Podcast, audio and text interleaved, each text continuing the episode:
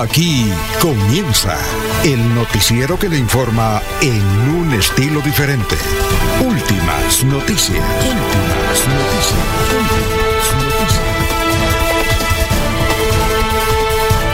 La información analizada por los expertos, sin sesgos, explicada con detalles, sin tanta carreta. Últimas noticias por Radio Melodía, también por Facebook y YouTube Radio Melodía. Director Alfonso Pineda Chaparro.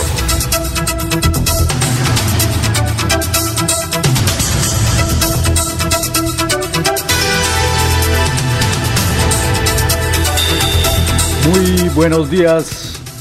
Hoy es Lunes 27 de marzo de 2023, son las 5 y 3 de la mañana. Comenzamos una nueva semana, es una, la última semana de marzo, ya se prepara para venir la Semana Santa. En ocho días estaremos en lunes santo y el domingo pues será el domingo de Ramos. Estamos en Radio Melodía 1080 AM en Facebook y en YouTube. Estamos bajo la dirección de Alfonso Pineda Chaparro y nos abre los micrófonos Arnulfo Otero Carreño para abrir, para hablar por el micrófono de Radio Melodía 1080M por Facebook y por YouTube. El lunes 27 de marzo de 2023.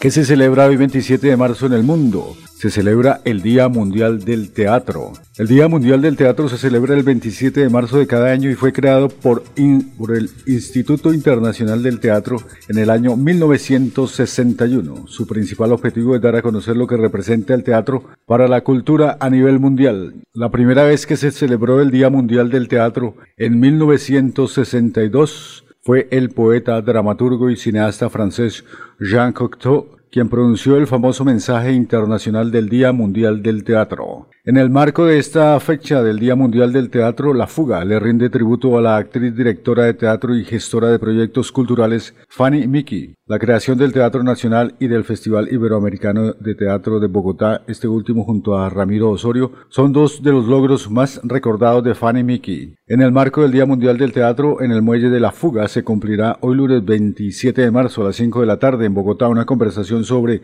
la vida y obra de Fanny Mickey a cargo de, personas cercanas a ella como Jorge Ali Triana, Adela Donadío, Víctor Sánchez y su hijo Daniel Álvarez Mickey. Un día como hoy, 27 de marzo, pero de 1899, el ingeniero y físico italiano Guglielmo Marconi establece la primera conexión mediante telegrafía sin hilos entre Inglaterra y Francia. Guillermo Marconi fue un ingeniero electrónico italiano conocido como uno de los más destacados impulsores de la radiotransmisión a larga distancia por el establecimiento de la ley de Marconi, así como por el desarrollo de un sistema de telegrafía sin hilos. El antiguo WhatsApp se llamaba un Marconi o un telegrama, un mensaje corto que llegaba inmediatamente, se enviaba por correo. Un día como hoy, de mil, como hoy 27 de marzo, pero de 1915, María Tifoidea fue puesta en cuarentena de por vida. Fue la primera persona en Estados Unidos identificada como un portador asintomático de fiebre tifoidea. Era cocinera y cuando contagiaba a una familia inmediatamente cambiaba de trabajo. Se cree que pudo haber contaminado, matado por lo menos 50 personas. Mary Malone, más conocida como María Tifoidea o María la Tifosa, fue la primera persona en Estados Unidos a la que se identificó como un portador sano o asintomático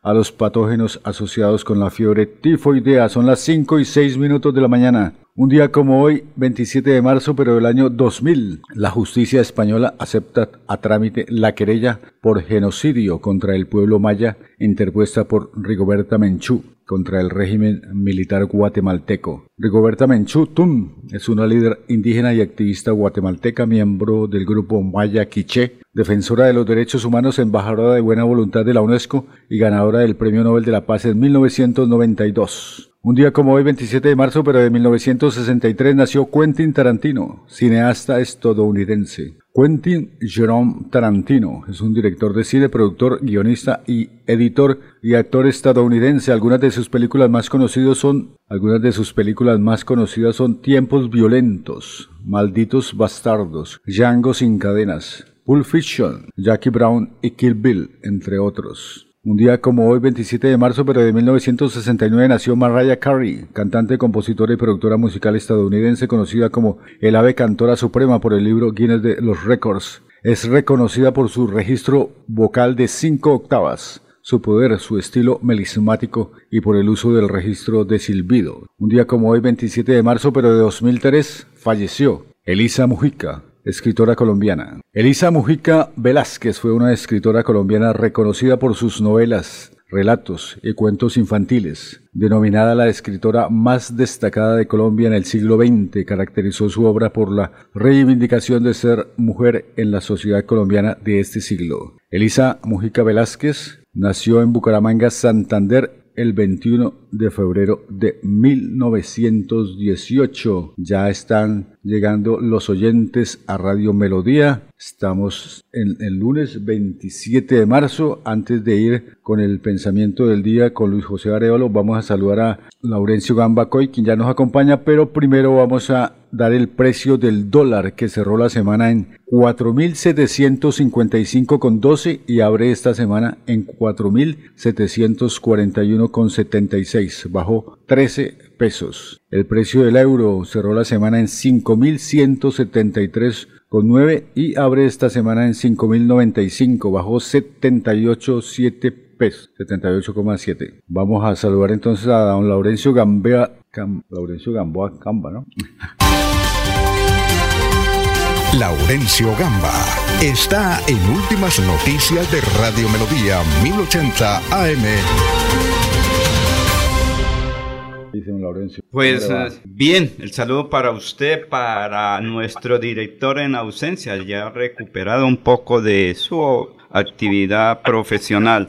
Y el saludo cordial para la señora Sara Prada Gómez, para Anulfo Otero Carreño, que está en la parte digital, en la autopista mundial de las telecomunicaciones. Y hoy un saludo especial también para una colega periodista, Livia Pinto, que está de cumpleaños por estos días. Y también un saludo solidario a la familia Marín Salazar, la señora Rosa, eh, soy la Rosa Marín. Eh, es la mamá de Antonio Marín Salazar que falleció ayer en el municipio de Florida Blanca. Nuestro saludo para el senador José Alfredo Marín Lozano, que es su abuela. Soy la Rosa Salazar. Hoy a las 3 de la tarde se cumplirá su sepelio en una de las parroquias de Florida Blanca.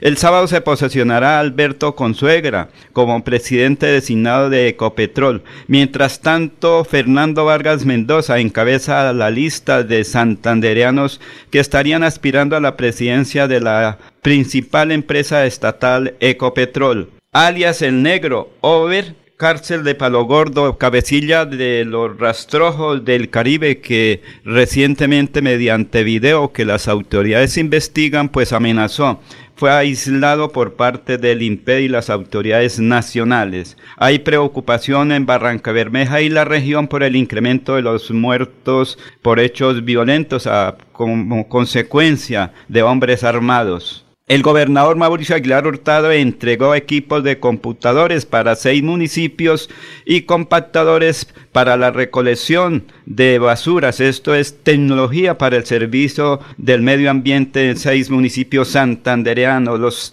equipos estarán dedicados a recorrer los barrios, las calles de los municipios de Santander, seis en total. Empresarios de FENALCO recibieron el pasaporte para representar al departamento en actividades gremiales y comerciales en varios países. El ejército, la policía y la fiscalía en operativos de varios municipios desarticularon bandas que estaban dedicados a vender sustancias prohibidas y otros elementos particularmente cerca a colegios. Un extranjero fue capturado aquí en el centro de Bucaramanga luego de hurtar un bolso a una dama que se encontraba realizando actividades comerciales. El secretario de Competitividad y Productividad del departamento, Julián Serrano apoya a los empresarios de Santander por el mundo. Es que precisamente eh, van a salir hacia el exterior varias delegaciones que tienen el apoyo de la gobernación de Santander. Precisamente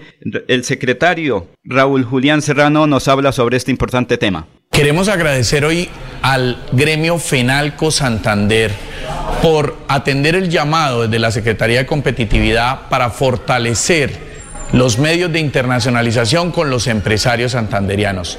Hoy les vamos a entregar el pasaporte a esos empresarios que van a viajar a las ferias internacionales, a hacer negocios, a traer esos buenos pedidos para lograr internacionalizar Santander. Hoy atendimos más de 110 empresarios de este gremio que considero van a traer importantes negocios para nuestra región. Gracias al señor gobernador Mauricio Aguilar, gracias a FENALCO, gracias a la Oficina de Pasaportes por hacer esta gestión tan importante, facilitar este documento vital para que la gente pueda viajar, pueda hacer negocios y pueda crear un Santander para el mundo. Son las 5 y 14 de la mañana, saludamos a nuestros oyentes. Mariate Alvarado, buenos días, bendiciones. Lino Mosquera, buenos días, como sigue Alfonso Pineda, ya lo extrañamos. Sí, señor, nosotros también nos está haciendo mucha falta. Gonzalo Mejía Pico, muy buenos días, señores de Radio Melodía comunidad recicladora en sintonía. Gustavo Pinilla Gómez dice, un excelente inicio de semana para todos. Feliz lunes. Mientras se prepara don Jorge Caicedo, vamos con el abogado Luis José Arevalo con el pensamiento del día. Muy buenos días, estimados oyentes y periodistas del noticiero Últimas Noticias de Radio Melodía. Feliz semana para todos. Y para iniciar esta nueva semana, traemos un hermoso pensamiento de Nelson Mandela quien algún día afirmó, lo que cuenta en la vida no es el hecho de haber vivido, sino la diferencia que hagamos en la vida de los demás, lo que determina la importancia de la vida que llevamos. Porque la vida es hoy, mañana sigue. Jorge Caicedo está en Últimas Noticias de Radio Melodía 1080 AM. Don Jorge, buenos días. ¿Cómo está usted? ¿Dónde se encuentra? Miller, muy buenos días. Laurencio, muy buenos días. Buenos días a toda la audiencia de Radio Melodía. Como desde los últimos días, continuamos en el municipio de Puerto Wilches, en el Magdalena Medio Santandereano, con una temperatura de 24 grados centígrados en esta, a esta hora. Eh, comienza un día, mm, una noche bastante calurosa en Puerto Wilches, sin embargo, a esta hora se sienten algunos eh, truenos y relámpagos que podrían anunciar eh, la llegada de la lluvia en las primeras horas de la mañana. Como usted lo dijo, hoy es el 27 de marzo, es el 86 día del año, el número 86, y ya le dejan 279 días a este año 2023 para finalizar. Una cifra que es noticia a esta hora en Colombia es la de los 12 mil policías que tendrían VIH, SIDA, dentro de la institución, una cifra que fue revelada por el propio director nacional de la entidad el general eh, Henry Sanabria en una entrevista a un reconocido medio de comunicación. Esta cifra de 12.000 policías contagiados de VIH eh, es algo preocupante, es una cifra bastante alta considerando que el pie de fuerza de la Policía Nacional es de unos 185 mil hombres. Por lo tanto, eh, esta cifra de 12 mil se, puede considerar alta en un momento del país donde comienzan a escasear las medicinas para el tratamiento de ciertas enfermedades, por ejemplo, como el cáncer, el mismo VIH, eh, la diabetes. Entonces, eh, bastante preocupante. Se encuentran hoy dentro de la entidad de la policía con esto que ha revelado el general Henry Sanabria. Esta entrevista parece que dio bastante polémica. También se han dado otras declaraciones hablando ah, de las mujeres, no sé. No sé si usted la alcanzó a leer completa. No solamente de las mujeres, habló de muchos temas, la religión, el mismo comportamiento de, los agentes de, policía. Eh, fue una entrevista bastante casi que al desnudo por parte del general Sanabria frente a su posición dentro de la institución y que obviamente en estos momentos de, cuando se habla de mm, baja de ánimo dentro de la, la pie de fuerza, pues no queda muy bien varias de las cosas expresadas por él. Algunos han aplaudido tanta sinceridad, otros sencillamente han pedido un poco más de mesura en las respuestas que se solicitan. No solamente en esta entrevista, en días anteriores también en algo que reveló a lo que él mismo llamó como un secuestro del el secretario, del, del ministro del Interior, Alfonso Prada, cuando se presentaron los hechos allá en la vereda Los Pozos en San Vicente del Caguán, donde se dio la mm, retención, el secuestro de 70 efectivos de la policía y que, según en palabras del general, el, el, propio ministro habría sido canjeado por parte de la Guardia Indígena que tenía eh, retenido a estos policías. Sí, señor. Así es, y saludamos a nuestros oyentes a las 5 y 18 minutos de la mañana. William Flores Riátiga, buenos días amigos de Melodía desde la cumbre. Saludos a mi amigo Laurencio. Aníbal Navas, gerente general de Radio Taxi Libres, cuyo teléfono es el 634-2222, también reporta sintonía. De igual forma, Gustavo Pinilla Gómez, el empresario capturado por ladrón, será alemán, holandés, español o gringo, será un beneco más. Carlos Curtidor, saludos para todos los que están en sintonía. Últimas noticias. María T. Alvarado, buenos días, bendiciones. Algunos de los titulares con los que amanece la prensa, por ejemplo, el espectador, amiguismo o carrera diplomática, ¿qué tanto ha cumplido Petro con las embajadas? La promesa de una diplomacia preparada y fuerte en esta materia para representar a Colombia en el exterior le pesa hoy al presidente. El clásico capitalino se vistió de azul, aguacate has, de un éxito en el Super Bowl a posible riesgo para un lorito colombiano. Tras un año del ataque terrorista en Ciudad Bolívar sigue el clamor por seguridad. De igual forma, dudas legales y sociales, los reparos al plan migratorio del Reino Unido. En Bogotá, mujeres del sector editorial podrán hacer parte de la Feria Internacional del Libro 2023, que ya pronto se acerca. El papel de la Reserva Federal en la turbulencia bancaria de Estados Unidos restituye en casa a mujer desplazada durante la barbarie paramilitar en La Gabarra. Dicen además que es falso Antonio Sanguino sobre acusación por direccionamiento de contratos. De igual forma, eh, los vecinos de Vanguardia Liberal dicen, levantaron medida de emergencia ambiental en Bucaramanga y el área. Durante la noche de este domingo, la Corporación para la Defensa para la Meseta de Bucaramanga emitió la decisión por leves mejoras en la calidad del aire. La alerta ambiental estuvo declarada desde la tarde del pasado viernes. Queda pendiente lo del pico ambiental. A parecer ya no va. Conozca las comunidades energéticas que le apuestan a la transición en Barranca Bermeja, Santander. Coletazos de la corrupción en Venezuela se sintieron en el sector del gas en Colombia. Escándalo de corrupción en PDVSA tumba posibilidad de importar gas desde Venezuela hasta Colombia. Ya el vecino país tenía listos los contratos para traer 25 millones de pies cúbicos de gas a través del gasoducto Antonio Ricaute. De igual forma, Vanguardia también trae los avances de la obra de la nueva Facultad de Salud en la Universidad Industrial de Santander, la que apunta a ser la facultad de su tipo más moderna en Latinoamérica. Tendrá cinco pisos 53 laboratorios y dos sótanos en un espacio de 27 mil metros cuadrados. En total, 6, 5 y 21 de la mañana, el frente trae los siguientes titulares. Suspenden orden de captura contra comandante de policía de Caquetá. El juez 181 de instrucción penal, penal militar suspendió este viernes 24 de marzo la orden. Ataque con explosivo en Cúcuta deja tres personas heridas. Señalan a hombre de apuñalar a su expareja en el oriente de Cali. 12.000 policías tienen VIH según el director de la institución. Daño fiscal en el Isgaura y la vía a Málaga le saldrá caro a los responsables. Pablo Esteban creció con mucho amor pero su error fue nacer en el lugar equivocado, de eso lo dice Vanguardia. Exalcalde de Girón habría usurpado funciones del Consejo al decretar plan de desarrollo. Enemistad entre Galán y Barichara terminó con una millonaria pérdida de recursos. Son las 5 y 22.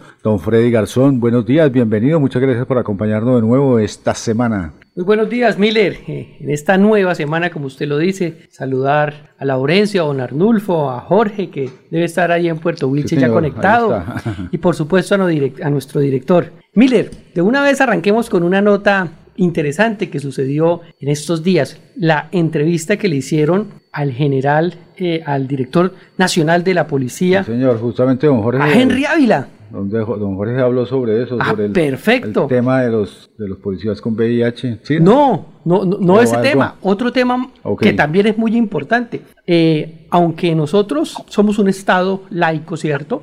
Eh, el, general Henry Ávila, pues Sanabria. profesa también su credo y en entrevista con Sanabria, Sanabria. perdón, de Henry Sanabria eh, eh, procesa su credo como católico, apostólico y romano que es y decía en la entrevista que la titulaba Vicky Dávila en la revista Semana, ¿cómo es la lucha contra el diablo? Y decía que a, nivel de la institución de la Policía Nacional se desarrolla exorcismos, son, son, son, el arma de guerra, el exorcismo contra los criminales. Y hacía relatos eh, cuando hubo el paro nacional, como a través de el poder de, de, de, que decía él, el poder de Dios, actuaba cuando fueron los ataques de la primera línea, eh, las acciones esas contra Raúl Reyes, ¿se acuerda cuando lo cogieron en Ecuador al mono Jojoy? Y ataques también que relató cuando estaba director general eh, de la policía, el general Naranjo. Entonces, eh, ese, relato, además de, los 12.000 casos de VIH que hay dentro de la policía,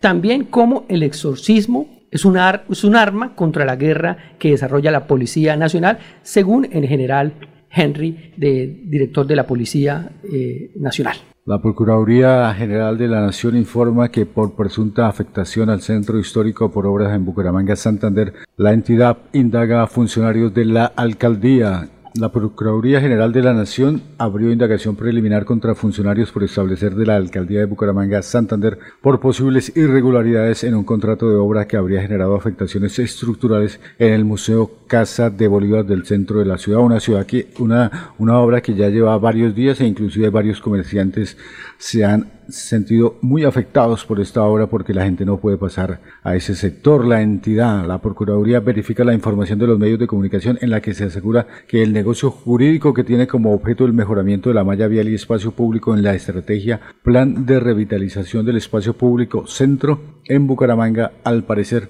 repercutió en la Casa de Bolívar, poniendo en riesgo su edificación y estructura, la cual es considerada patrimonio cultural. Finalmente, el Ministerio Público ha solicitado a las entidades territoriales y nacionales competentes información acerca de la viabilidad y permisos de la obra y asimismo corrobora los funcionarios que habrían realizado las conductas descritas y establecer si es constitutiva de falta de, falta disciplinaria. Son las 5 y 26 minutos de la mañana. Sí, señor. Miller, eh, con respecto a esta obra en el centro de la ciudad y que hoy en la, anuncia la Procuraduría que intervendrá debido a, a posibles afectaciones dentro al patrimonio arquitectónico de la ciudad, eh, vale la pena recalcar que esta obra comenzó hace muchos meses, no es de días, hace muchos meses más.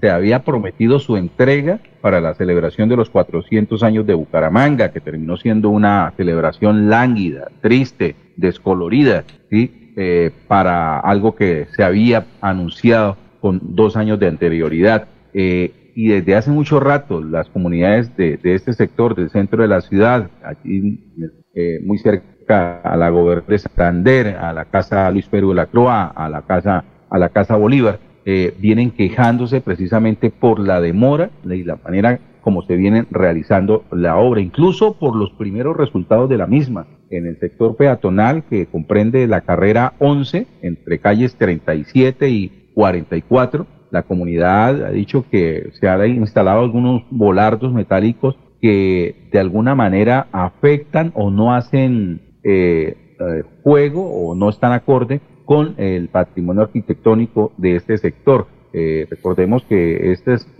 estos inmuebles allí en, el centro de la ciudad hacen parte de, esa Bucaramanga antigua, de la Bucaramanga original, de cuando comenzó a construirse la ciudad, y que estos eh, elementos, estos volardos son demasiado modernos y que de alguna manera pues eh, contaminan o interrumpen esa línea de tiempo en la parte arquitectónica que lleva. Entonces, este problema de esta obra peatonal que ya además pretende extenderse a la carrera 10, a la carrera 11 y a la carrera 12 entre calles 37 y 44, eh, ya comienza a generar problema y ni siquiera se ha entregado una primera fase de la misma. Pero Jorge, es que ahí mismo está la Procuraduría Regional de Santander en su sede de la 37 y luego también está la otra sede, antigua casa ahí donde funcionó por algún tiempo la alcaldía de Bucaramanga y en la parte superior también, es decir, todo ese sector está afectado.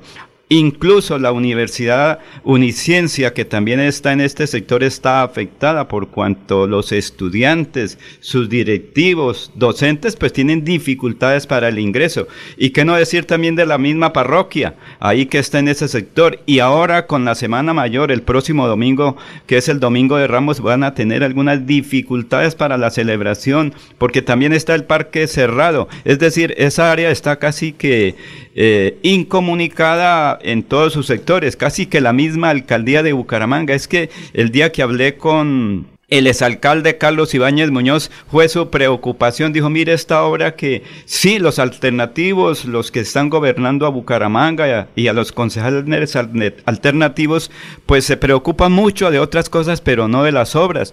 Sería conveniente que todos se unieran para revisar esta obra que está bastante atrasada. Laurencio, y yo no sé si fue que se pusieron de acuerdo todos los alcaldes del área metropolitana, porque recordemos que en el municipio de Girón también la parte central de Girón está construyéndose o reconstruyendo, mejorando el parque principal, al igual que el Parque La Libertad en el municipio de Piedecuesta. Y mire que también el eje central de Bucaramanga también está patas arriba. El Parque de García Rovira. Sí, y por supuesto en Girón y en Piedecuesta, que también la Semana Santa son una de las que mejor se desarrollan en Santander, donde eh, confluye gran cantidad de turistas eh, nacionales, internacionales, y por supuesto se mueve toda el área metropolitana para para esas actividades eh, donde ahí tendrán que articular muy bien los organismos de socorro, las autoridades, porque se va a vivir una Semana Santa con un caos por todas estas obras que se están desarrollando en Florida, perdón, en pie de cuesta, en Girón y obviamente también en la parte central de Bucaramanga. Falta Florida Blanca. Ya regresamos a los comentarios. Eh, son las 5 y 30 de la mañana. Saludamos a nuestros oyentes López López, José León, Graciela Sanguino Durán y Elda Pineda de Pradilla.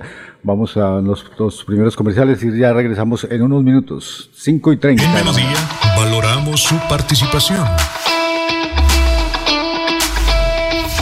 316 550 5022 es el WhatsApp de Melodía para que entremos en contacto. Envíenos videos o fotografías de las noticias de su comunidad y las publicaremos en nuestros medios digitales. 316-550-5022. El WhatsApp de Melodía para destacar su voz. Melodía, la que manda en sintonía. La inseguridad sigue creciendo en Bucaramanga. Sus habitantes ya no saben qué hacer ante esta situación.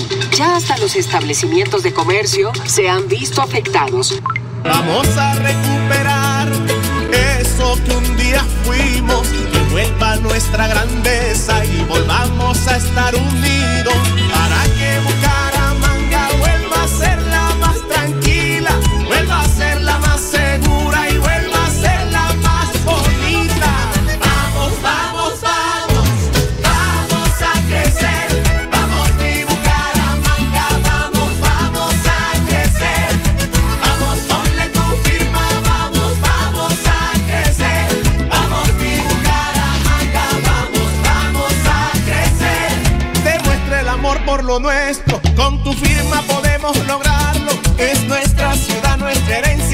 nuestro hogar y vamos a cuidarlo. Debemos echar pa'lante, que se sienta la berraquera. Cuando vamos todos unidos por nuestra gente y por nuestra tierra. Vamos, mi Bucaramanga, vamos, vamos a crecer.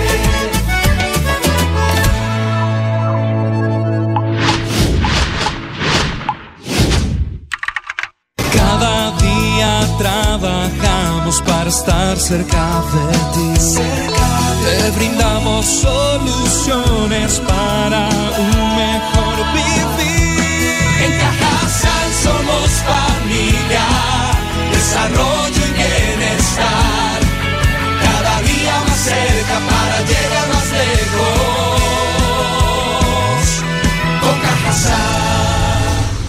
Vigilado Supersubsidio. Sumérgete en el mundo de la robótica y la nanotecnología. Estudia Ingeniería Electrónica en la Universidad de Investigación y Desarrollo UDI. Matrículas abiertas 2023. Comunícate al WhatsApp 316 1111 266. Avanza al futuro que sueñas. Somos UDI. El día comienza con melodía. Últimas noticias, 1080 AM.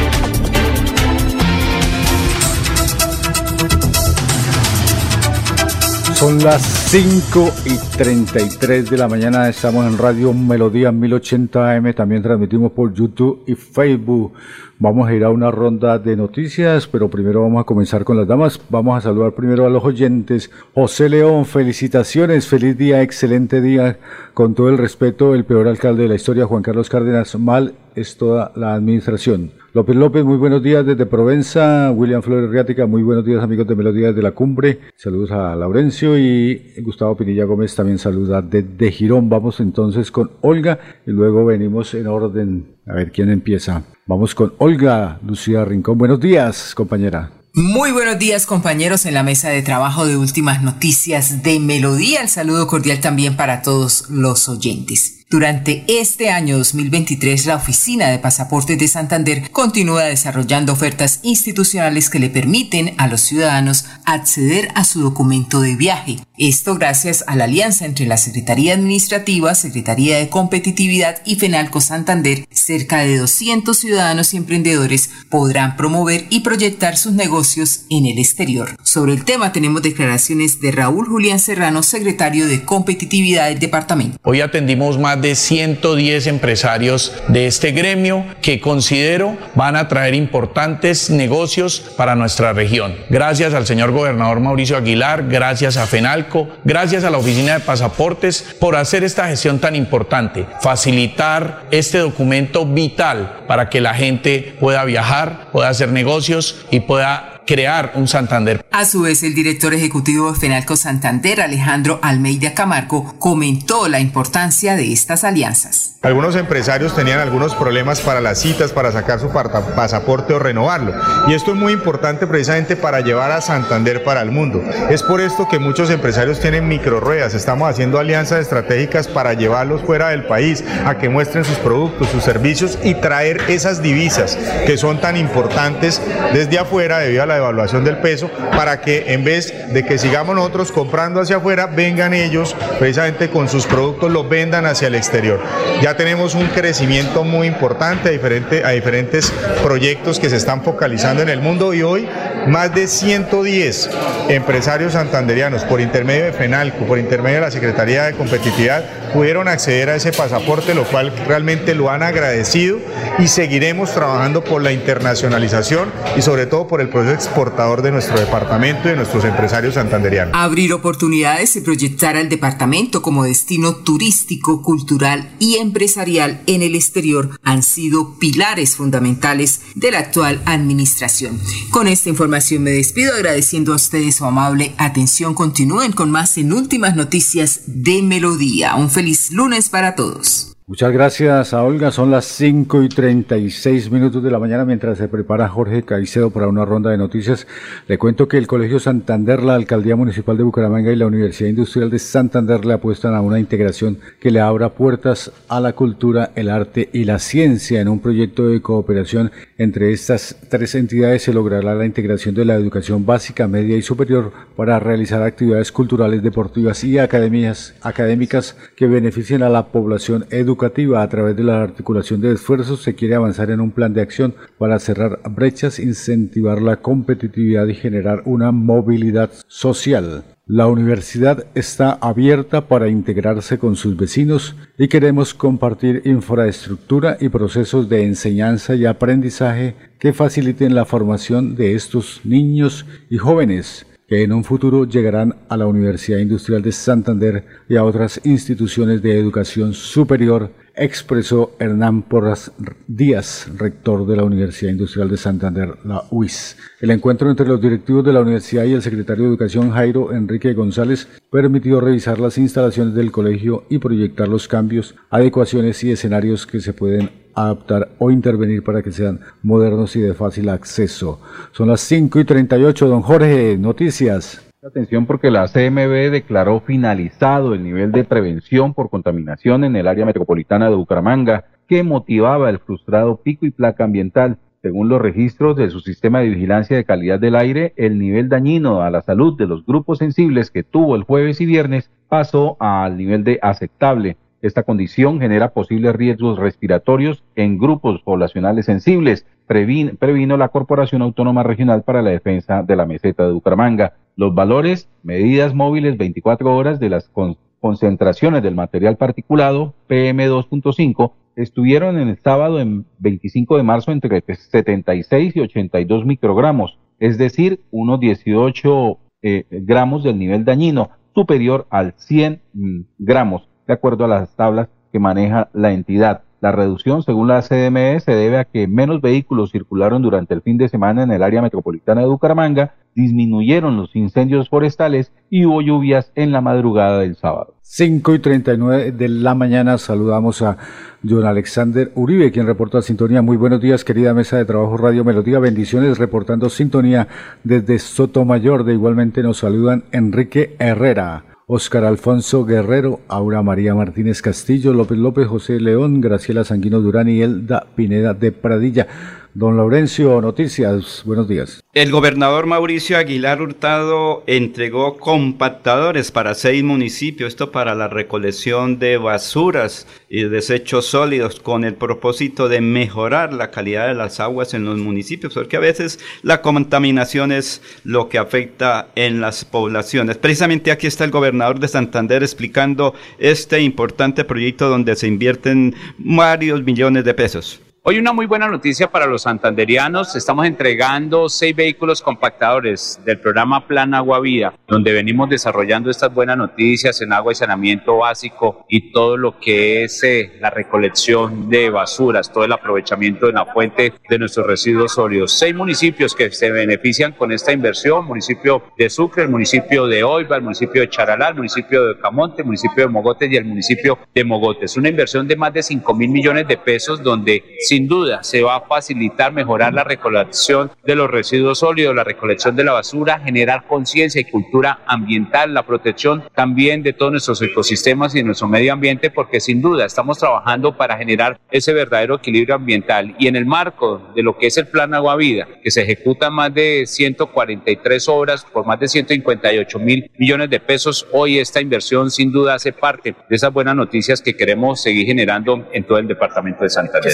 Sin duda, lo que nosotros eh, queremos es que cada día se implemente esa cultura ambiental, el aprovechamiento de esos residuos sólidos, implementar la economía circular. Hoy tenemos una planta de compostaje modelo a nivel departamental y nacional, como es la planta de compostaje en el municipio de Oiva, donde prácticamente el 100% de la comunidad está haciendo esa separación en la fuente y donde estamos generando verdadera riqueza y no estamos enterrando la platica. Allá estamos generando abono orgánico, estamos eh, haciendo eh, elementos con el plástico, con todo lo que es la reclasificación. Entonces, sin duda, lo que queremos es generar esa implementación en cada uno de los 87 municipios, pero también se necesitan de estas herramientas, de estos vehículos compactadores para facilitar más la recolección y sobre todo para que también generemos menos contaminación, menos lixiviados, porque muchos de ellos lo hacían en, volquetas donde no es un vehículo acondicionado para este, para este servicio. Y yo creo que hoy esta buena noticia en el servicio de recolección de basuras y sobre todo de generar cada día menos impacto ambiental, pues eso nos va a permitir que protejamos y cuidemos nuestro medio ambiente.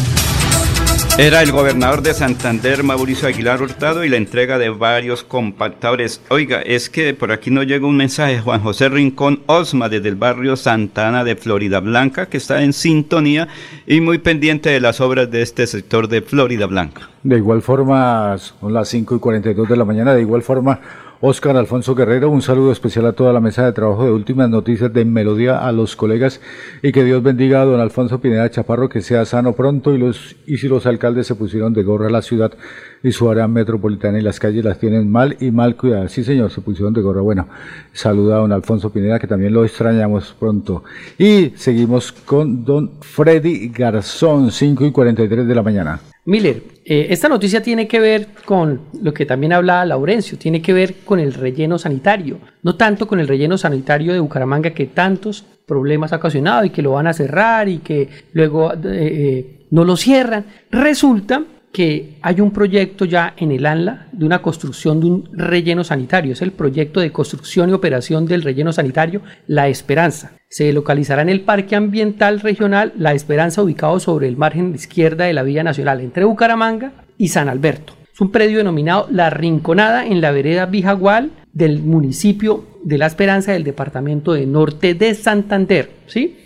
Esta es la construcción y la operación de un relleno sanitario de carácter y de cobertura regional que permitirá recibir y atender inicialmente a tres departamentos y 12 municipios. Y ahí estamos nosotros. Mire, el departamento de Santander, Bucaramanga. Y por supuesto, cuando se habla de Bucaramanga, se habla del área metropolitana, Suratá, Matanza, Río Negro, El Playón y Sabana de Torres. Y por supuesto, otros departamentos, norte de Santander y del Cesar. La pregunta es, si se llega a construir este relleno sanitario, ¿para dónde irán las basuras nuestras? Irán para allá porque ya lo tienen proyectado. ¿Cuánto le va a valer la operación a Bucaramanga? ¿En cuánto se le van a incrementar los costos para poder trasladar no solo los desechos orgánicos, las basuras de Bucaramanga, sino también de Florida Blanca, Girón y Piedecuesta? ¿Y quiénes estarían detrás de este gran proyecto? Que ya estamos haciendo las averiguaciones en nuestra unidad investigativa también del colectivo El Denunciante y más adelante les contaremos quiénes son los poderosos que están detrás de la construcción, operación del relleno sanitario regional La Esperanza. Y ya tienen licencia ambiental, licencia de construcción y todo, porque es que es un proyecto muy importante, sobre todo para la región. Sin embargo, hay que esperar quiénes son los inversionistas. Ojalá que sean pues, unos que otros santanderianos. Y como tal, eh, Laurencio, cada vez que hay un relleno sanitario, pues las comunidades no les gusta. Y ya hay una gran asamblea precisamente eh, promoviendo que no se construya este basurero y lo van a hacer el sábado primero de abril del 2023 a las 2 pm en el parque principal de la cabecera municipal eh, de eh, allá de, este municipio. De la Esperanza de la Esperanza. Porque no quieren el relleno sanitario como en ninguna comunidades quieren los rellenos sanitarios. Son las 5 y 45 de la mañana Gladys Acosta de Moyano, buenos días, reportando sintonía desde Piedecuesta, bendiciones para todos. Feliz lunes y saludos para don Alfonso. Vamos a una pausa comercial. Si te visualizas en la planificación, diseño, construcción y mantenimiento de proyectos, estudia Ingeniería Civil en la Universidad de Investigación y Desarrollo UDI. Matrículas abiertas 2023. Comunícate al WhatsApp 316 1111 266. Avanza al futuro que sueñas. Somos UDI. El día comienza con melodía. Últimas noticias, 1080 AM.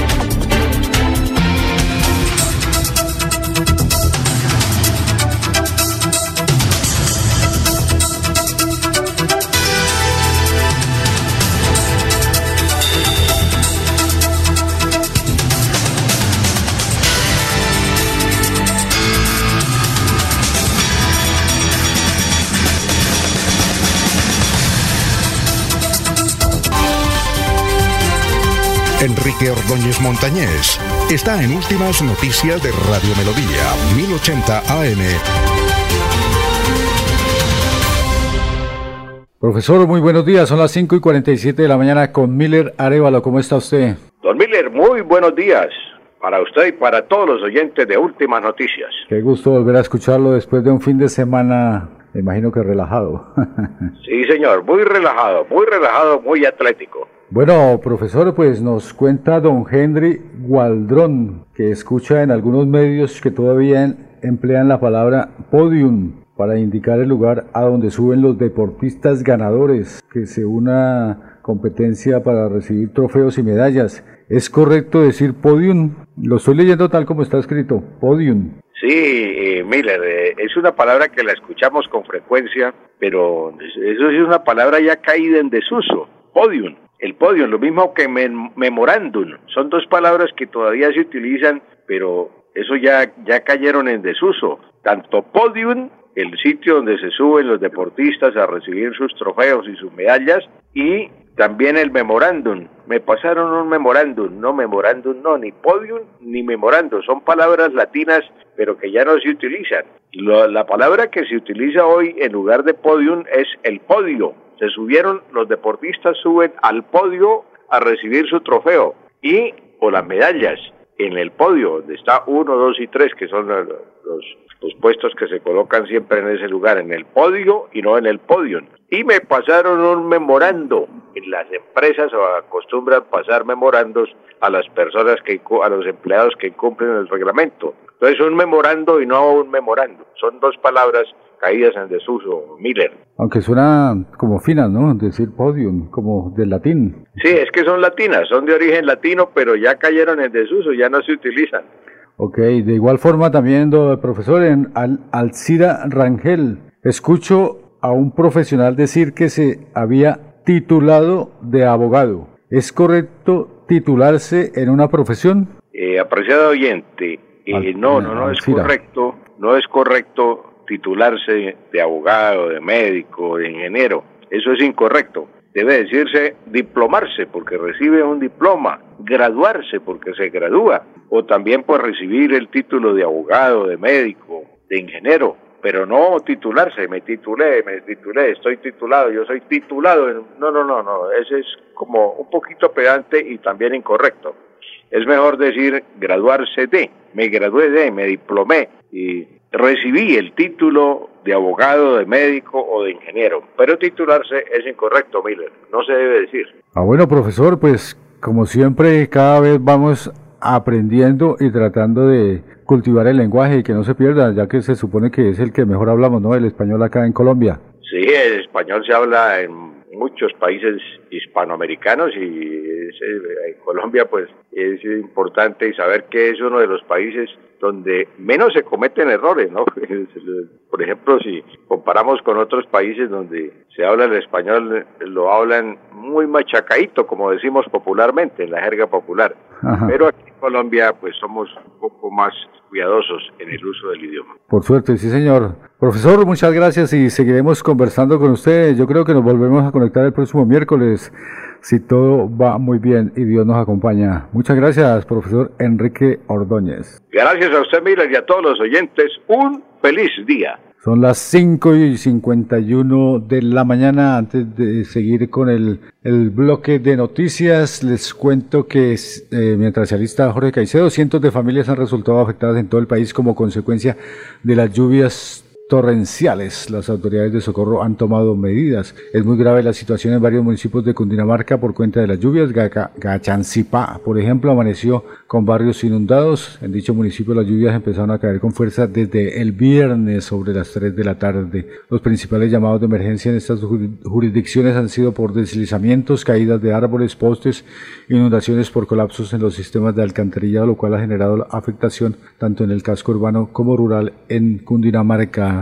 Jimena Galvi, subdirectora de la Unidad de Gestión del Riesgo, manifestó que municipios como Gachancipá, Tocancipá, Sopó, Suacha y La Calera han presentado emergencias, pero no solo yo en Cundinamarca, sino que en Bogotá la situación también es muy compleja. En diferentes regiones de Colombia también se han presentado estragos por cuenta de las lluvias, una de ellas en Santander, porque los ríos Cáchira y Lebrija se desbordaron, afectando a más de 400 personas. Hay grandes afectaciones por el lado de de Río Negro. En el Cauca aún es crítica la situación. En Santander de Quirichao el desbordamiento del río que atraviesa todo el centro de la ciudad dejó una persona muerta y cuantiosas pérdidas materiales. Son las 5 y 52 minutos de la mañana. Don Jorge, lo escuchamos con noticias. ¿Se cayó el satélite? Sí. Se nos cayó otra vez el satélite. Está con el micrófono cerrado. Ah, ya.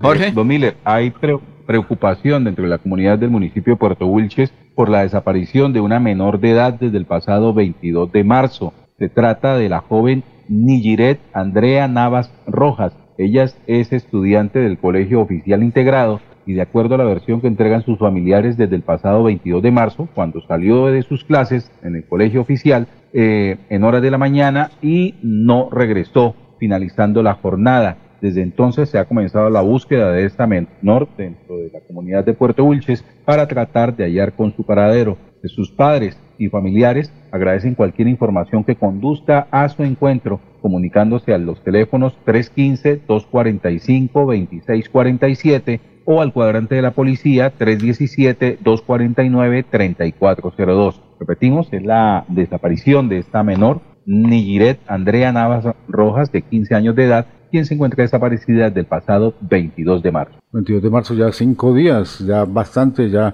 la policía me imagino que también está en la búsqueda de la, de la menor. Don Laurencio. El coronel Siervo Tulio Roa, Roa, comandante de la Quinta Brigada, es que con la Policía Santander, con la Fiscalía y otros entes de control vienen realizando una serie de operativos en varios sectores del departamento de Santander con el propósito de desarticular bandas criminales que venían cometiendo delitos, particularmente venta de sustancias prohibidas cerca a los colegios, a establecimientos comerciales en el departamento de Santander. Precisamente aquí está el comandante de la Quinta Brigada, el coronel Roa Roa. Mediante una operación coordinada entre el Ejército Nacional a través de tropas del Batallón Galán, la Fiscalía General de la Nación y nuestra Policía Nacional, se logran la captura mediante órdenes de allanamiento de 11 personas, 9 hombres, 2 mujeres, incluido su cabecilla del grupo delincuencial organizado Los Yogi. A este grupo se le logra incautar sustancias alucinógenas, grameras, algún dinero en efectivo, celulares con bastante información, lo que nos permitirá desarrollar próximas operaciones para atacar el microtráfico. Como aspecto importante de estas capturas, se desarticula una organización que se dedicaba al microtráfico en la ciudad de San Gil, en Girón y Barranca Bermeja. Y con esto protegemos a la juventud, a nuestros jóvenes allá de esos municipios, quienes son los que se ven afectados por el microtráfico. Y por último, proteger la seguridad y la integridad de las familias de la región. El Ejército Nacional, a través del Plan Ayacucho, continúa trabajando por la seguridad, la tranquilidad de forma mancomunada con todas las demás fuerzas del Estado. Era el comandante de la Quinta Brigada, el coronel Roa Roa, con los hechos aquí en el departamento de Santander. Cuénteme, Freddy. Bueno, mire, eh, ustedes se acuerdan que la semana pasada se hundió la reforma política por la presión social, por la opinión pública, ni siquiera por los congresistas, fue por la opinión pública. Resulta que el papá de esta reforma política, porque así ya Colombia lo dice, fue el senador Ariel Ávila del Partido Verde. Él sigue intentando aclarar y dar explicaciones que él nada tuvo que ver con esa reforma política, pero sí tuvo que verlo porque el mismo presidente del Senado, Roy Barreras, pues lo dijo, que él fue el que intentó meter los micos, sobre todo ese mico ese orangután que tiene que ver con la puerta giratoria donde los congresistas podrían ser ministros y de nuevo devolverse a ser ministros. Ariel Ávila. congresistas. Por eso, ser ministros y, luego si no querían volver a ser congresistas. Entonces, eh, Ariel Ávila era ponente de esta ley, era el coordinador también de los ponentes de, de estos micos que se quería meter. Habría que preguntarle al senador Ariel Ávila cuál ministerio era el que quería para hacer esa puerta giratoria. Pero hay algo que también eh, eh, que hay que tener en cuenta. Ellos, eh, Ariel Ávila viene por la alcaldía de Bucaramanga. Ellos tienen aquí con su grupo político encabezado por Carlos Parra, Danovis Lozano y el representante de la Cámara, Cristian y Cristian Avendaño. Lo decía en una entrevista de los Danieles, que iban por la alcaldía de Bucaramanga. Entonces aquí debemos estar muy pendientes porque las fichas del Partido Verde, pues podría ser este concejal Carlos Parra, que fue elegido eh, en el Consejo por los votos de Rodolfo Hernández. Entonces, miren, eso se une el hambre con las ganas de comer. Por un lado Ariel Ávila y por el otro lado Rodolfo Hernández para poner una ficha del Partido Verde en la alcaldía de Bucaramanga. Vienen por el botín de la alcaldía. Oiga, y a propósito, ¿qué pasó con la reunión, la asamblea de la Liga de Gobernantes Anticorrupción del es candidato presidencial Rodolfo Fernández, que fue el viernes, ¿no? Sí, claro, como muy cerrado. Sí, o sea, eh, fueron aproximadamente unas 10 eh, personas que salieron, salieron, pero salieron unas imágenes solo como 10 personas en, un salón pequeño, personas que muy poco se conocen en la opinión pública, muchos de ellos jóvenes. Algunos andan diciendo que eso ya podrían ser los nuevos títeres de Rodolfo Hernández, pero no estuvo Marelén Castillo, que era fundamental. Entonces, esa Asamblea General, vamos a ver qué validez tiene, porque precisamente eh, se le solicitó a Rodolfo que tenía que participar Marilén Castillo. Así venga, que con que, una excusa no tenía que estar ella y no estuvo presente. Pero sí parece que le dieron buena oportunidad a un joven dirigente de Girón, que ahora va a ser el director. ¿eh? Yo pensé que habla del nuevo, nuevo joven Humberto Castellanos, que, lo vi ahí. No, no, no, no, no, e, es una persona, no recuerdo su nombre, pero entiendo que es hijo de un antiguo veedor ciudadano de, de Girón. Entonces creo que él va a ser como el cargo que tenía antes Jair, Oscar Jair eh, eh, Hernández. Entiendo ¿El que... director político? Sí, el, director político de la Liga Ayer me encontré a Oscar Yair Hernández Rugeles. Él eh, sale todos los fines de semana y acompaña a su mamá y, se toma un tinto con ella los domingos. Tuvimos la oportunidad de hablar muy poco eh, ahí con él, pero, pero nos saludamos. ¿Y dónde se encontraron? En el centro comercial El Cacique. Ah, pero aquí pensé que era que estaba caminando, porque ayer también caminamos por la parte alta de los cerros orientales, muy importante, pero hay una cosa que uno tiene que criticar. Mucha gente ayer caminando con perros sueltos y bastante peligrosos. Entonces, eh, caminar es muy importante sobre todo con las mascotas, pero que se deben cumplir las normas, porque hay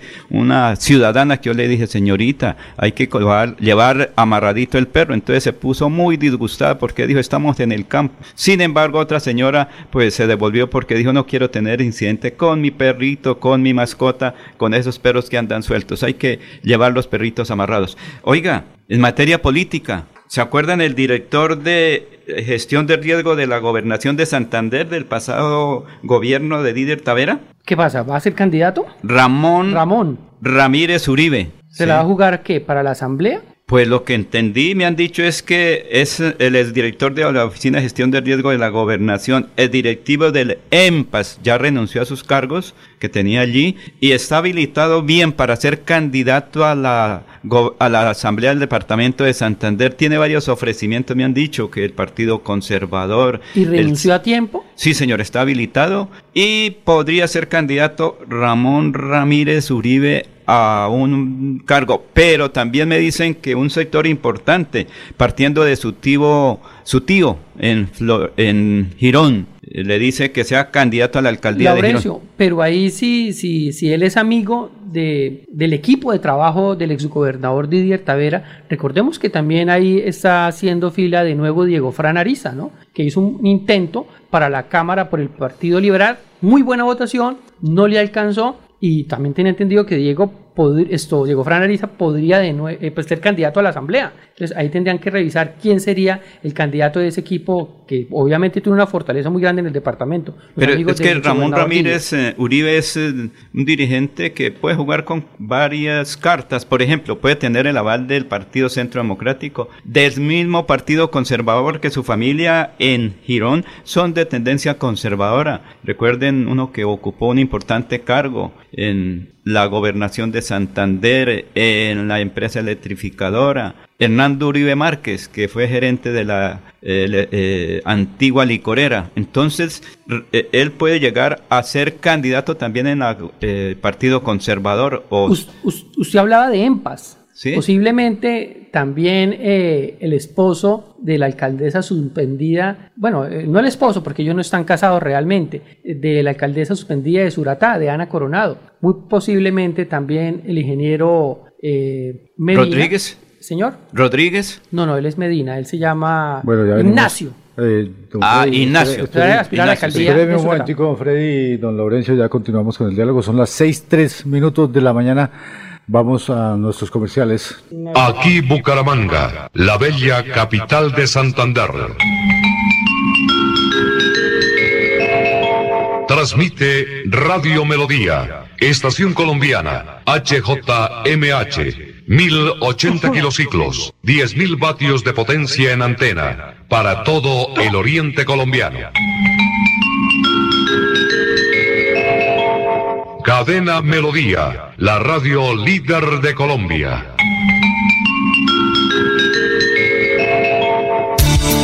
Los invitamos a sintonizar el programa Curación Natural del médico especializado en medicina alternativa y complementaria, doctor Ricardo González Parra, de lunes a sábado en sus nuevos horarios 6 y 30 y 9 de la mañana, con la orientación profesional para todo tipo de enfermedades, tratamientos con medicamentos naturales sin químicos. Llame y agende su cita médica sin costo al 313-392-2623. 313-392-2623.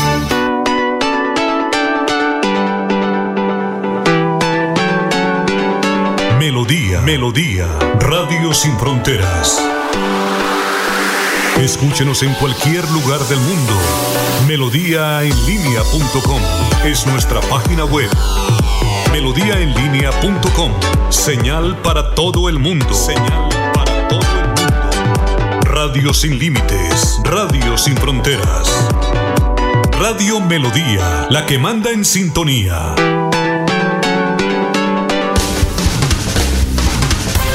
Se va la noche y llega últimas noticias. Todos los días, desde las 5 de la mañana, empezar el día bien informado y con entusiasmo.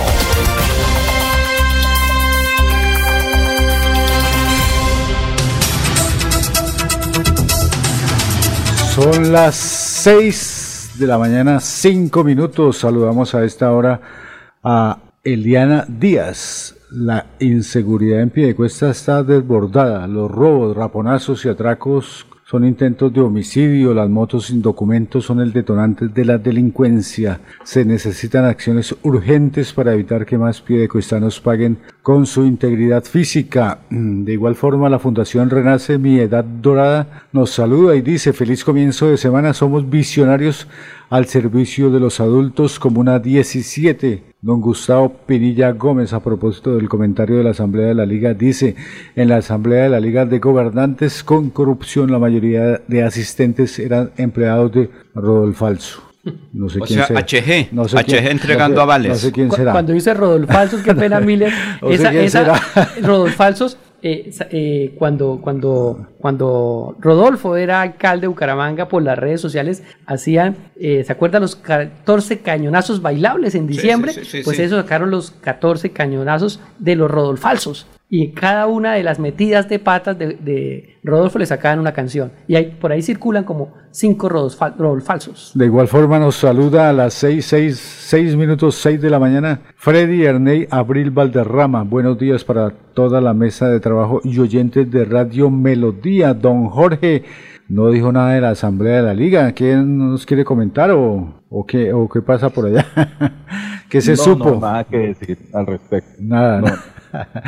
Ah, bueno, don Jorge, ya casi vamos con noticias. Vamos primero aquí con don Freddy. ¿Qué nos tiene? Recuerdan que hace unos días también en una entrevista que hizo nuestro director, porque nuestro director no solo está aquí en Radio Melodía, también tiene su programa La Parrilla Digital por YouTube. Pues él entrevistaba a, a, bueno, y tenía otro, otro programa muy interesante que se llama Dígame por YouTube. Entrevistaba a un posible candidato por el Partido Liberal, a Miguel Ángel Sánchez. Pues esa, en esa entrevista Miguel Ángel hace un comentario muy fuerte, él es del Partido Liberal y espera el aval del Partido Liberal, es un comentario muy fuerte de los mismos concejales del Partido Liberal, pues él decía que esos concejales habían parcelado también la alcaldía de Bucaramanga y que por tanto eran prácticas que no se debían hacer. Pues la cuestión es, vamos a ver si esos concejales del Partido Verde, eh, del, que, les cae esta agua sucia, lo van a apoyar en, esta, en esta nueva elección. Si el, el exconcejal Wilson Mora, Nancy Lora, Uriel Ortiz, Henry Gamboa, Sonia Smith, René Garzón, Dioniso Carreño, Javier Ayala, Marta Antolines podrían acompañar a Miguel Ángel Sánchez en esta aspiración, ya que ese baldado de agua sucia les cayó muy fuerte. Pero también decía alguien de Miguel Ángel Sánchez, no sé si usted habrá leído el comentario, de que le parecía muy extraño que él se sintiera el ungido, que porque había dicho que estando en su oficina de Bogotá le había llegado la señal de que él en Bucaramanga lo necesitaban para ser alcalde. No sé si usted habrá escuchado ese comentario y cómo sí. considera, no sé si le parezca un poco como ingreído el comentario. Sí, no cayó muy bien en la opinión pública. Algunos también posibles candidatos cuestionaron eso, pues porque, eh, ¿cómo así que es que me van a llamar que ayude a, a, mirar a ver cómo soluciona los problemas. O sea, eh, quien aspire es porque realmente siente a su ciudad y no le tienen que decir, oiga, allá están las cosas mal, vaya a mirar a ver qué hace. No, eso tiene que ser una iniciativa propia. Lo que pasa es que dicen algunas personas que Miguel Ángel, eh, aunque es de Bucaramanga, se fue de Bucaramanga y ahorita ha regresado. Pero así Perdón. pienso yo, si es opinión personal la mía, así no se debe tener una iniciativa de arrancar un proyecto político. Jorge. Jorge. Perdón, perdón, perdón, perdón, pero es que esa parte de que cayó, cayó mal que haya dicho que fueron a, Bucar a, a Bogotá a buscarlo. ¿Es que acaso eso es la primera vez que sucede en Bucaramanga? ¿Es la primera vez que sucede en Santander? Que se acuda a un paisano o a alguien de la región que tiene éxito en otra región para que venga a hacer política a la ciudad. Recientemente pasó con el actual alcalde de Bucaramanga, Juan Carlos Cárdenas, ni siquiera vivía en, Colombia y se lo trajeron del exterior. Richard Aguilar se lo trajeron del consulado de Chile para que viniera a ser gobernador. Horacio Serpa se lo trajeron de Bogotá para que viniera a ser gobernador. no es la primera vez que pasa. ¿Por qué se le ve mal que a, que a Miguel Ángel Sánchez haya necesidad de irlo a buscar a Bogotá para que venga a aspirar a la alcaldía? Pero el mal, Jorge. No lo conozco, no lo conozco y no, no, y no estoy haciendo una defensa de, su propósito, pero, pero no es la primera vez que eso sucede, ¿sí? Es más, a Horacio José Serpa, ¿de, dónde lo están trayendo? No tiene ni una sola fotografía en Bucaramanga y ahora aparece jugando baloncesto en el Zampío, comiendo el Libardó, va al estadio a ver los partidos del Bucaramanga con la camiseta de Millonarios, pero allá va a tomarse la fotografía. Yo creo que, censurar a Miguel Ángel Sánchez por, por la honestidad, la franqueza de haber dicho y que un grupo de amigos fue a buscarlo a Bogotá y decirle, venga, usted puede ser una oportunidad para la ciudad, más en estos momentos de oscuridad en los que está Bucaramanga, pues yo no veo tanto pecado. Y si es joven, exitoso y, ha hecho una buena carrera política eh, propia, además personal, eh, siendo el secretario general del Partido Liberal y hoy en día como vicepresidente de la Internacional Socialista, hombre, yo creo que estas son las figuras que de verdad encasillan muy bien o encajan muy bien dentro de eso de renovación política y, darle oportunidad a las juventudes para que precisamente manejen los destinos de la ciudad. Ahí difiere un poco de aquellos que critican a Sánchez. Pero lo que la gente dice es que le falta humildad, no es lo demás, porque aquí cualquier ciudadano desde que tenga la cédula y esté habilitado puede ser candidato. Pero la cuestión es que le critican la falta de humildad. No. No, no, La falta de humildad del personaje es lo que están criticando. No, y Jorge tiene toda la razón. Jorge pero venga, Miguel Ángel, Miguel Ángel Sánchez nació en el barrio San Miguel de Bucaramanga. Visita a, sus abuelos todavía. Eh, Jorge, Jorge, no, usted tiene, Jorge, no, usted tiene toda la razón que muchos de los candidatos que luego han sido mandatarios de Bucaramanga, eh, pues se han perdido de la ciudad, pero es que estamos en el 2023 cuando las elecciones son ahorita, pues se cuestiona a los que están ahorita y por supuesto, eh, no solo Miguel Ángel, también este Horacio José, o sea, y más Horacio José que, que ni siquiera nació en Bucaramanga, por supuesto que sí. Pero cualquier ciudadano tiene derechos de que esté habilitado. Lo que ocurre es que en el caso que estamos tratando es que él dice que es lo requieren, que se necesita, o sea, es como si fuera el Salvador de Bucaramanga. Creo que le falta un poquito de, de, modestia, pero al candidato, no a los demás. El, aspirante a ser candidato, ¿sí? Es que esa es la, lo que están criticando. La respuesta, la respuesta la dio en el programa de Alfonso Pineda, en el portal de Corrillos. Miren la respuesta, él no ha dicho eso. Oiga. Que quieran verlo pecaminoso, que quieran verlo eh, prepotente, eh, que quieran... Eh, decir que un poco engreído, eso es parte de los contradictores. Es que cuando... el ejemplo, lo que sucede con Miguel Ángel ya sucedió aquí en Bucaramanga con Juan Carlos Cárdenas, con Richard Aguilar, con Horacio Serpa Uribe. Estos temas, Jorge, cuando se acercan las campañas, pues se mueven, se comentan, se dicen a cosas. Mire también cómo le salieron a también otro posible aspirante, Diego Tamayo, es que se llama el rector de Uniciencias. Eh, hace también esos dos días estaba entregando unas ayudas por ahí a algunas personas necesitadas. Pues ya salieron también a decir, bueno, arrancó la campaña, ¿no? Y entonces empiezan a entregar las cositas, eh, pero ¿qué pasó eh, los cuatro años antes, ¿cierto? Entonces, estas son las cosas normales en la política que cuando arranca, pues algunos serán cuestionados, o algunos no, todos los van a cuestionar por sus actuales. Pero lo, más importante, Jorge y oyentes, hay que esperar quiénes tienen avales, porque uno es la aspiración, otra cosa es finalmente quién recibe el aval, por ejemplo, del Partido Liberal. ¿Qué tal que finalmente Fernando Vargas Mendoza decida ser candidato a la, a la alcaldía de Bucaramanga? Uno no sabe en este momento todavía, porque son muchos los aspirantes pero son pocos los escogidos. Esperemos quienes tienen avales para ser candidatos a las corporaciones públicas del 29 de octubre próximo. Son las 6 y 14 de la mañana. Eh, la alcaldía de Florida Blanca avanza en obras en el Instituto Técnico Gustavo Duarte Alemán esta es una inversión histórica, aseguró el alcalde de Florida Blanca, Miguel Ángel Moreno, detallando que hace más de 20 años no se invertía dinero en esta sede del colegio. Esto lo hacemos pensando en la seguridad y la tranquilidad de los niños, dijo él. El mandatario también manifestó que se están haciendo todas las adecuaciones para evitar futuros, futuros riesgos en la institución educativa. Dijo que además se intervendrá la fachada para entregar este lugar en óptimas condiciones. Hace dos años los estudiantes de esta institución el Instituto Técnico Gustavo Duarte Alemán de Florida Blanca. Hace dos años los estudiantes de esta institución tuvieron que ser reubicados en la sede A para garantizar su seguridad debido a que las lluvias constantes en este sector podrían generar un deslizamiento. Gracias a esta inversión pronto podrán retornar a sus aulas sin correr ningún peligro. Son las 6:15 minutos de la mañana. Buenos días, saluda Freddy Erney Abril Barderrama. Buenos días para todos en la mesa de trabajo y oyentes de Radio Melodía. Eh, Gustavo Pinilla también saluda. De igual forma, saluda Carmen Lamus y está Enrique Herrera, Oscar Alfonso Guerrero. Son las 6:15 de la mañana. Vamos a una pausa y ya regresamos en últimas noticias de Radio Melodía. La inseguridad sigue creciendo en Bucaramanga. Sus habitantes ya no saben qué hacer ante esta situación. Ya hasta los establecimientos de comercio se han visto afectados. Vamos a recuperar que un día fuimos, que vuelva nuestra grandeza y volvamos a estar unidos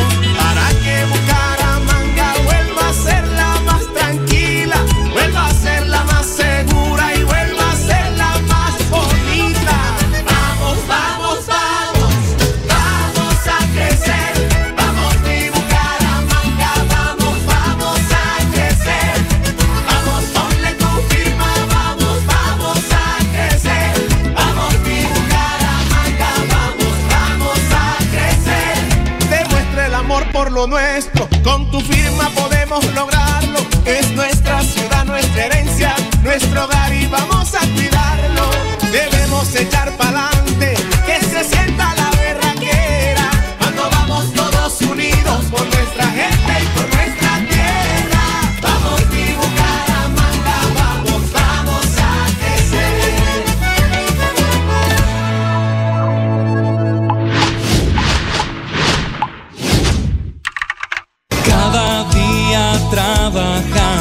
para estar cerca de ti. Te brindamos soluciones para un mejor vivir. En Cajasal somos familia, desarrollo y bienestar. Cada día más cerca para llegar más lejos. Con Cajasal. Vigilado Supersubsidio. ¿Deseas prepararte con los mejores profesionales para las pruebas ICFE Saber 11 con la Universidad de Investigación y Desarrollo UDI? Podrás alcanzar tus sueños en espacios especialmente diseñados para ti. Comunícate al WhatsApp 312-565-4841. Cursos sabatinos. Recuerda 312-565-4841.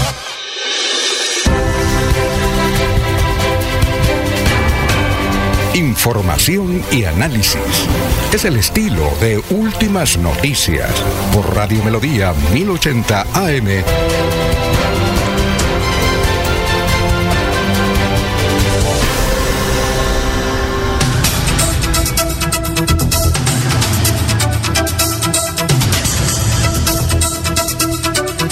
Son las 6 y 18 minutos de la mañana. Vamos con una ronda de noticias. Por lo menos 120 personas asistieron a la noche de gala para disfrutar de las ventanas de San Joaquín y el recital de piano triple y requinto. Una magnífica velada cultural inició con la presentación de la banda sinfónica juvenil en la casa cul- de la, Casa de la Cultura Piedra del Sor, en donde fue inaugurada la exposición Las Ventanas de San Joaquín en la Casa Paragüita de Florida Blanca. La reconocida actriz Florina Lemetre fue la encargada de cortar la cinta y abrir la primera ventana que dio inicio a la exposición. Luego se abrieron las demás revelando en su interior coloridas pinturas que reflejan la tradicional la tradición oral y costumbres culturales del municipio de San Joaquín. La velada contó con la presencia de Javier Ramírez y su esposa Florina Lemetre, gestores de la obra que realizaron artistas sanjoaquinenses, cartageneros y bogotanos. Diego Castro Muñoz, director de la Casa de la Cultura Piedra del Sol de Florida Blanca,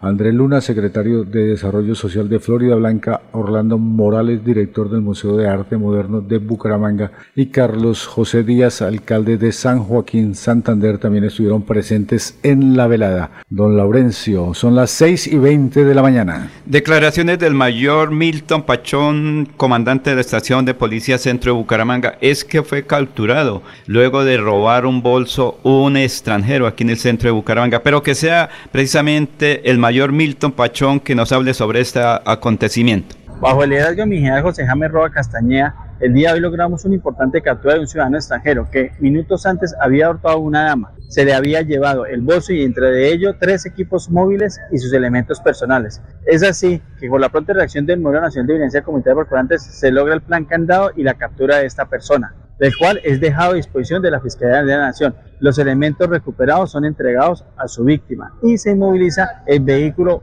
generador del hurto. La recomendación que vamos a hacer es que confíe en nuestra Policía Nacional, confíe en las autoridades, realice las denuncias pertinentes. Tenemos la página virtual a denunciar de igual forma las estaciones de policía y en las instalaciones de la Fiscalía de la Nación para realizar este tipo de eventos. Es el mayor Milton Pachón, comandante de la policía del centro de Bucaramanga. Es que la ciudadanía tiene, debe, es su obligación colaborar cuando se presenten estos hechos, porque a veces la gente lo roban, pero se quedan callados y no se denuncia como ocurrió aquí. Muchas gracias, don Laurencio. Pues sigue la, el trabajo de las autoridades para tratar de controlar el orden público en Bucaramanga, luego de la reunión que hubo también en el Consejo de Bucaramanga con el director general de la policía. Don Jorge, noticias, ¿cómo, cómo está por allá? Don Miller, una supuesta celebración de 15 años en Bucaramanga resultó siendo una fiesta clandestina de menores citada por redes sociales. Mediante redada, la Policía Nacional puso al descubierto el encuentro de unos 100 adolescentes y jóvenes en edades de entre 13 y 18 años que consumían estupefacientes y bebidas embriagantes. Lo sorprendente del caso es que tenía lugar en el salón social de un conjunto residencial en el sur de la ciudad. Al registrar el sitio fueron halladas armas cortopunzantes, preservativos y un arma traumática. Estos controles de la policía hacen parte de los planes enfocados a combatir las fiestas clandestinas. Los adolescentes fueron conducidos hasta la comisaría de familia para el restablecimiento de derechos y fueron entregados a sus padres a quienes se les recomendó tener más control sobre sus hijos. La policía anunció que continuará con la investigación para establecer las posibles responsabilidades de la administración del conjunto o de la empresa de vigilancia por permitir este tipo de eventos dentro del salón social, poniendo en riesgo la integridad de los niños y adolescentes. Es importante decir, de claro que eh, esta investigación debe dejar en claro quién solicitó el, el, uso del salón social, quién lo autorizó para precisamente realizar esta fiesta clandestina, porque sin duda el organizador de la misma está conviviendo con los demás eh, copropietarios de este inmueble. Muchas gracias, don Jorge. Son las 6:23 minutos de la mañana. Don Freddy. Miller, mm, yo pienso que uno de los candidatos en ese entonces presidenciables eh, que tuvo más apoyo de los actores, de los cantantes, de ese gremio cultural fue Gustavo Petro. Yo no había visto tanto apoyo de todos estos eh, gremio cultural. Eh, para dar un ejemplo, Margarita Rosa de Francisco, el actor Julián Román, las cantantes Adriana Lucía, la cantante Andrea Echeverri, aquella esa de, de ese grupo de rock colombiano tan importante, ¿no? A Terciopelados. Pues bien, uno de ellos también fue Robinson Díaz, el gran actor, uno de los mejores actores creo yo de Colombia. Pues ya este fin de semana salió haciendo un video arrepentido de haber votado por Petro, pues mencionaba que él por supuesto votó por el cambio, pero que todos estos hechos eh, que han venido ocurriendo desde que llegó Petro, pues que no le han gustado y sobre todo cuestionaba también el tema de Nicolás Petro, donde decía que tanto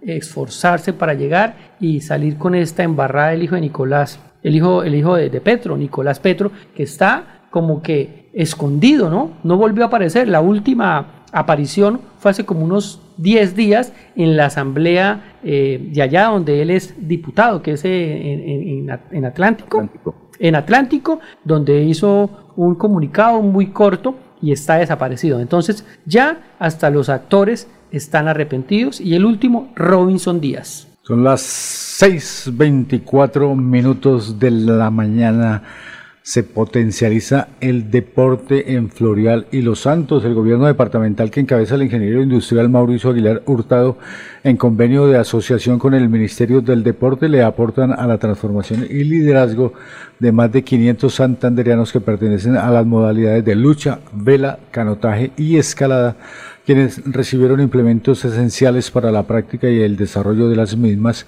inversión que supera los 163 millones de pesos. Dichas disciplinas tienen gran proyección para los próximos Juegos Nacionales que se cumplirán en el eje cafetero en noviembre del presente año. Gracias a la gestión y articulación del Inder Santander, estos chicos podrán trabajar y entrenar con toda la dedicación para que puedan asumir unas competencias en las mejores condiciones físicas. Santander sin duda se ha destacado, pero desde luego tenemos que llegar con mejores resultados, dijo el gobernador de Santander, Mauricio Aguilar Hurtado. Prácticamente quedan dos minutos, son las 6.25 de la mañana. Don Laurencio, ya para casi terminar la de irnos.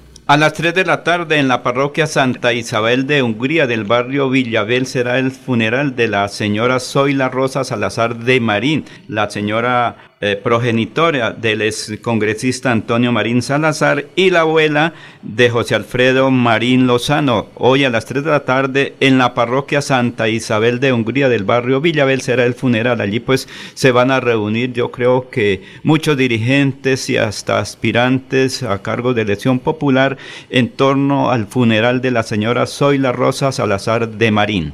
Don Jorge, la de irnos. Don Miller, la multa de 16 millones de pesos que deberá pagar una pareja en Bucaramanga que abandonó a una gata y sus cuatro crías. La medida fue impuesta a través de la Secretaría del Interior de Bucaramanga, quien sancionó a estos dos ciudadanos, cada uno con 8 millones de pesos, por abandonar a esta gata de un año y medio y sus cuatro crías recién nacidas en un sector, en un paraje de la calle 45 que conduce a Chimita. 6.26 minutos de la mañana, don Freddy. Incomunicado estará el negro over en la cárcel de Girón de Santander después de lanzar amenazas tras la captura de su esposa. Son las 6.27 minutos de la mañana.